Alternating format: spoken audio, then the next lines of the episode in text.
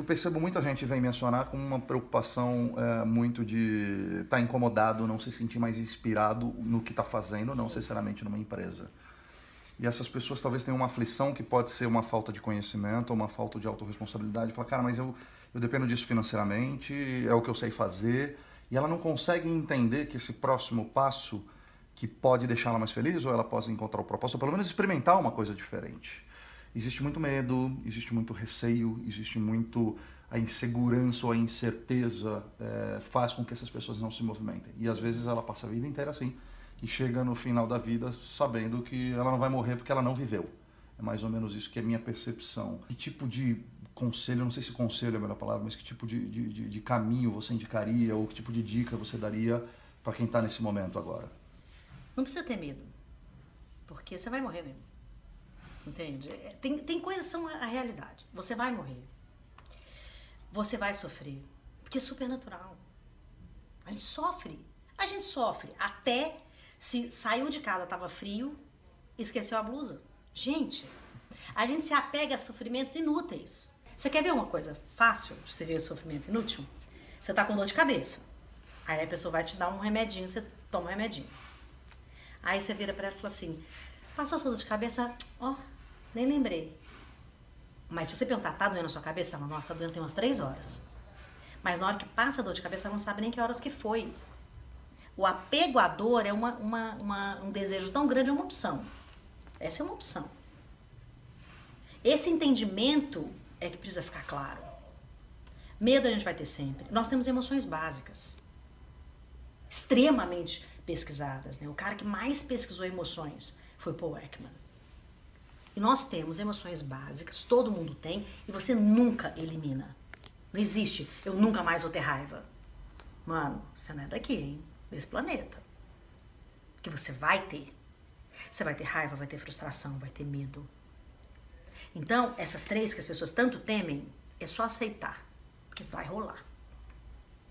A forma como você vai reagir a elas é que é a grande sacada.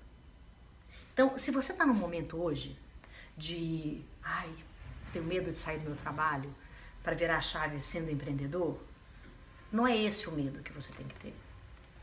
É, eu tenho estrutura emocional para ser empreendedor.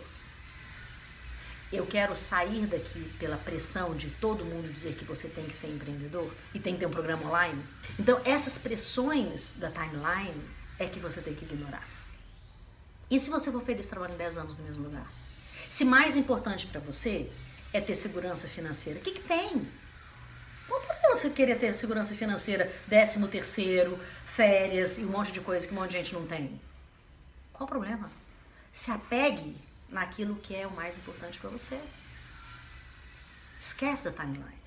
Porque são óbvio. É super importante para você ter segurança financeira, o povo não mandando você sair. Aí você fica, ai meu Deus, eu queria tanto uma coisa nova, mas não consigo. Não é isso. Isso não é real. Então faz a pergunta para você: dinheiro é muito importante para mim? Se você responder é, cara, abraça essa grana. Não larga não. Porque você vai se arrepender é depois. Porque eu larguei aquela grana, a coisa mais importante para mim era a grana. O que, que tem? Não tem nenhum problema. Você gostar de dinheiro não te faz uma pior pessoa, não. Aliás, se você gostar de dinheiro, você vai fazer muito dinheiro, e com esse muito dinheiro você vai ajudar um monte de gente. Porque fica mais difícil ajudar um monte de gente também sem você proporcionar grandes mudanças. Agora, saiba o que é que é que está te motivando. Então, se você está nesse momento de eu não sei se eu saio, você precisa entender o que é que é importante para você. Perfeito. Você pensar num lugar onde eles proporcionam um crescimento de carreira. Você está preparado para isso? Você quer ser aquele cara mesmo, o diretor da empresa, que tem menos tempo? Você está você tá afim disso? Vai nisso.